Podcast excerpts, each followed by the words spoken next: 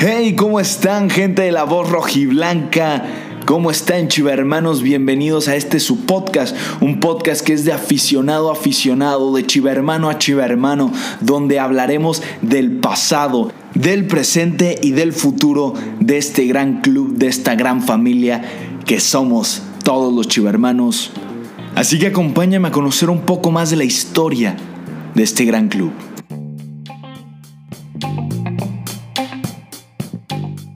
Hola, ¿cómo están, gente de la voz rojiblanca? Bienvenidos a este noveno episodio de esta segunda temporada y hoy me encuentro con José Manuel, el Chepo de la Torre. ¿Cómo estás, Chepo? ¿Qué tal? Buenas tardes. Aquí con mucho gusto a, a sus qué bueno, qué bueno. Feliz, feliz, feliz, feliz de tenerte aquí en el podcast, en este noveno episodio. Y bueno, quería hacerte algunas preguntas. Ah, estamos a tus órdenes, con mucho gusto. Perfecto. Primero, antes de pasar a tu etapa como entrenador, fuiste, tu primer equipo fue el Guadalajara, ¿no? Como jugador.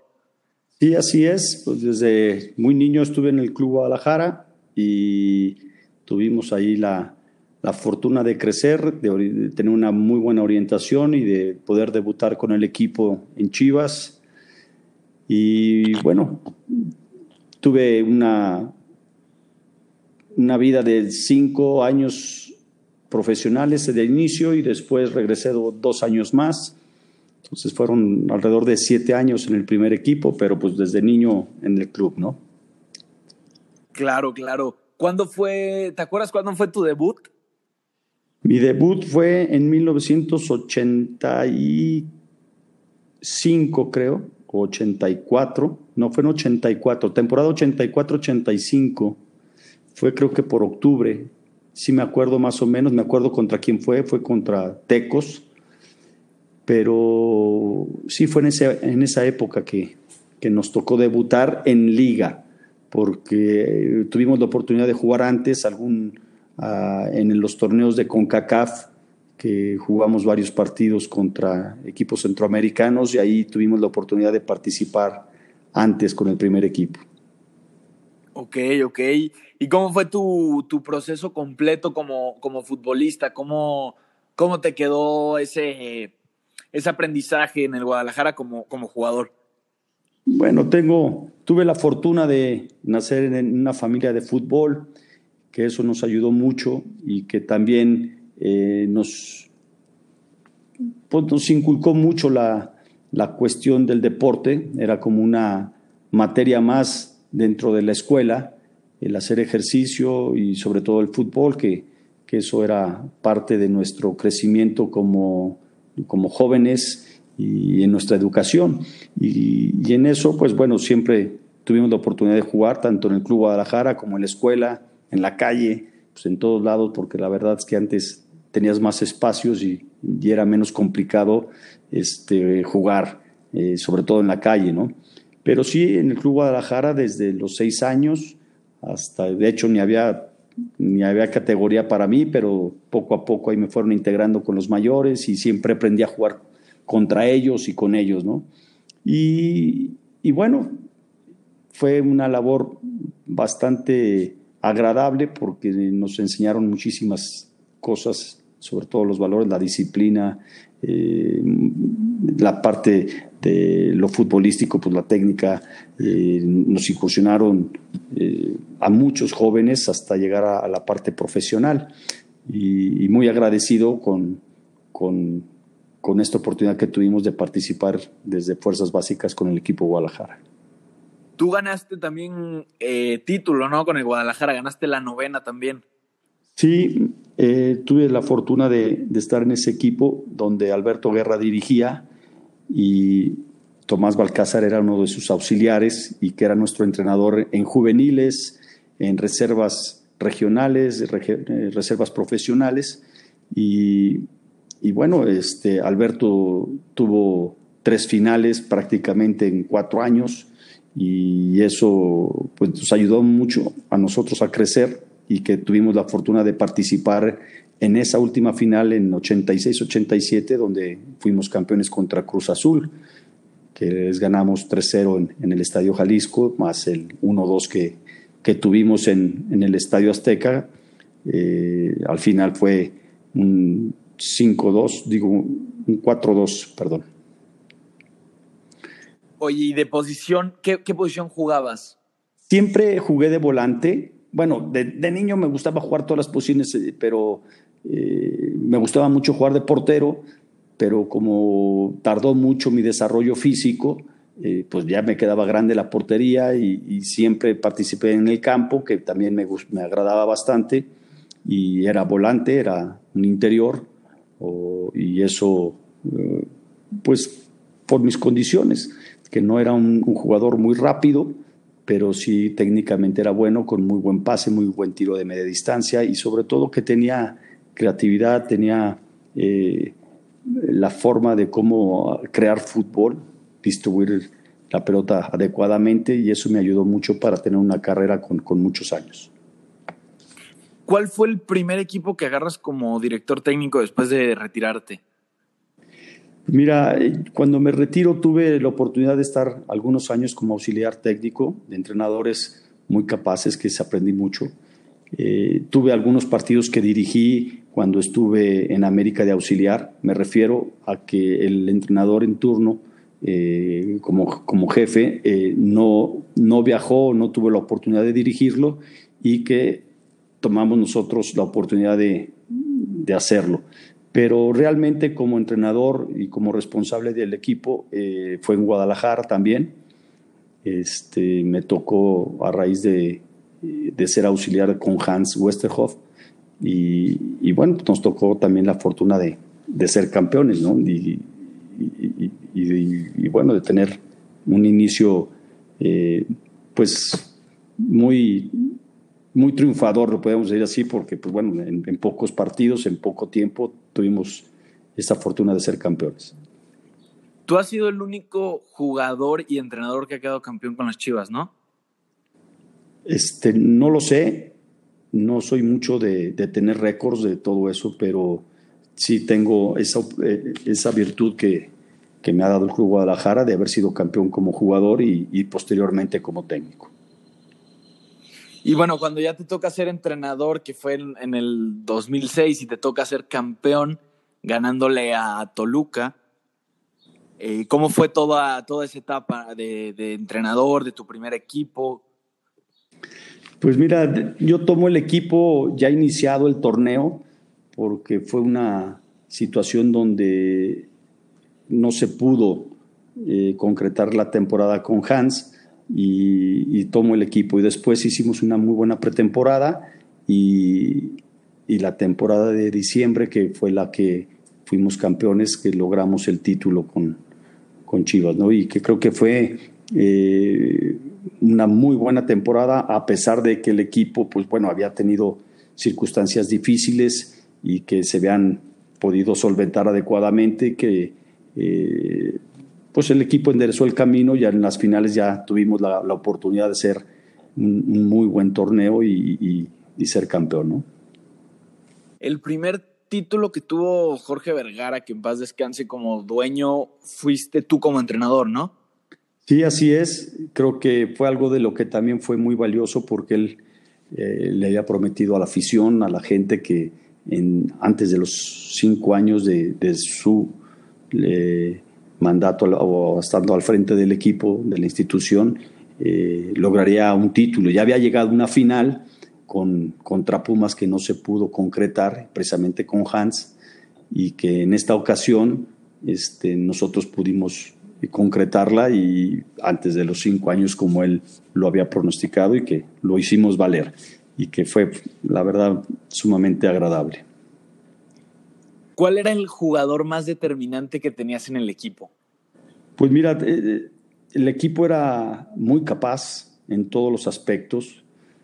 Teníamos un equipo con muchos seleccionados, prácticamente era la base de la selección nacional. Y, entonces todos son determinantes porque cada uno en su posición hacía una labor muy buena y no nomás eh, los que estaban como titulares, sino también los que estaban esperando turno, que eh, cuando entraban siempre entraban muy enchufados, muy conectados para poder llevar a cabo la, labor de, ganar partidos y posteriormente de llegar hasta, hasta un título, ¿no? Entonces, yo considero que todos son determinantes, aunque, bueno, con diferentes características, ¿no?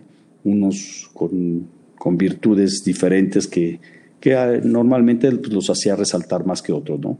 También por, por las mismas posiciones que algunas lucen más que otras. Sí, claro. ¿Cuál era, ¿Cuál era el equipo que más le costaba al Guadalajara en aquel entonces? El principal equipo que le cuesta más siempre es el mismo equipo, el de estar convencidos de que tienen que trabajar en función de todos los compañeros. Como siempre hemos escuchado eh, en muchos lugares, dice, nadie es tan bueno como todos juntos.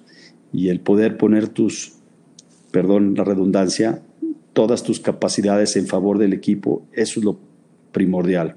Y creo que eso es lo que se logró dentro del equipo para poder vencer a cualquiera, porque realmente cuando el equipo eh, estuvo comprometido y bien unido y bien unificado sobre un solo objetivo que era buscar ser campeón, eh, les ganamos a todos. El equipo fue contundente y siempre tuvo la solvencia para salir al frente en cualquier eh, contratiempo que tuviera. ¿Por qué crees tú ya eh, habido quedado campeón? ¿Crees que el Guadalajara tarde tanto tiempo, considerado para algunos un equipo grande, en, entrar a liguillas, en quedar campeón? ¿Por qué crees que pase mucho eso? Bueno, normalmente los equipos tienen que estarse renovando constantemente. Eh, de repente no tienes eh, a veces los elementos adecuados para poderlo hacer. Me refiero a, hay veces que es por una parte económica, otra parte porque te falta eh, material humano. Capacidad me refiero directamente a lo que es un plantel para poder luchar contra, eh, contra los demás y poder ser campeón, pero eh, eso se, se, tiene que estar renovando constantemente y, y ser muy claros en las necesidades que tenga un equipo para, para poderlo hacer. Entonces, no todos los equipos pueden ser campeones, me refiero eh, que siempre es un solo campeón y que en las competencias cualquiera que llega a las finales lo puede hacer, pero estarlo este, refrendando en cada torneo no es nada fácil, es complicado. Se, necesita tener un muy buen plantel este, y estarlo siempre renovando y, siempre teniéndolo lo más capaz posible para competir contra todas las competencias en las cuales puedas entrar, ¿no? Teniendo un partido, eh, teniendo un partido que escoger, ¿cuál prefieres volver a repetir? ¿Contra el Atlas o contra el América, tanto como jugador o como entrenador? No, son diferentes. No es que escojas a uno o a otro. Son diferentes. Siempre tendrás a, al Atlas, que es un rival que siempre lo tienes en casa. Este, juegues contra él o no juegues contra él, porque el atlista siempre le va a ir al rival contra Chivas. Y, América, bueno, lo tendrás dos veces al, año y, lo tendrás eh, diferente, ¿no? La rivalidad son diferentes y los dos son muy bonitos y es, es difícil escoger una rivalidad de, de, los dos porque se viven de una forma muy especial. Por supuesto, por supuesto.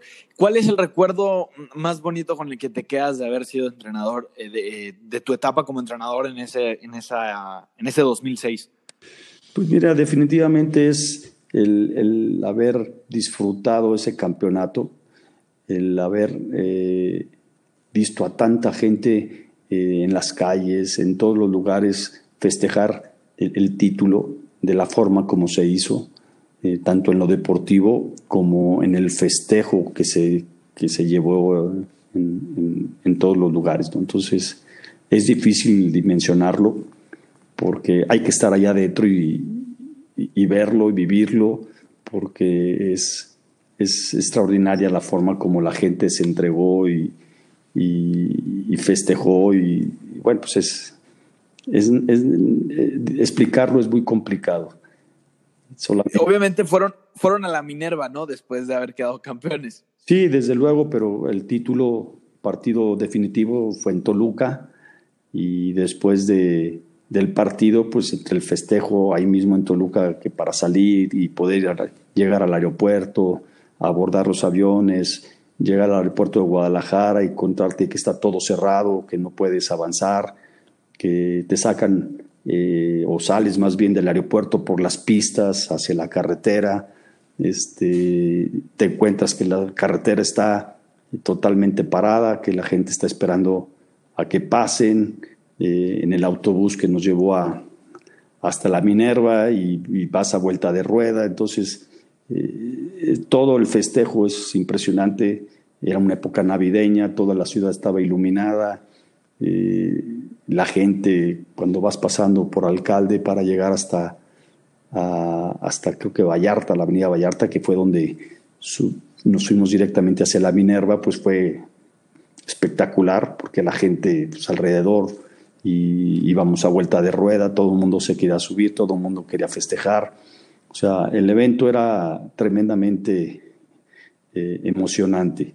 Y después en la Minerva, pues todo el espectáculo que se hizo con toda la gente ahí esperándonos y, la verdad que fue fantástico. Entonces, pues es indescriptible, solamente viviéndolo puedes este, eh, pues imaginarte cómo, cómo fue todo, ¿no?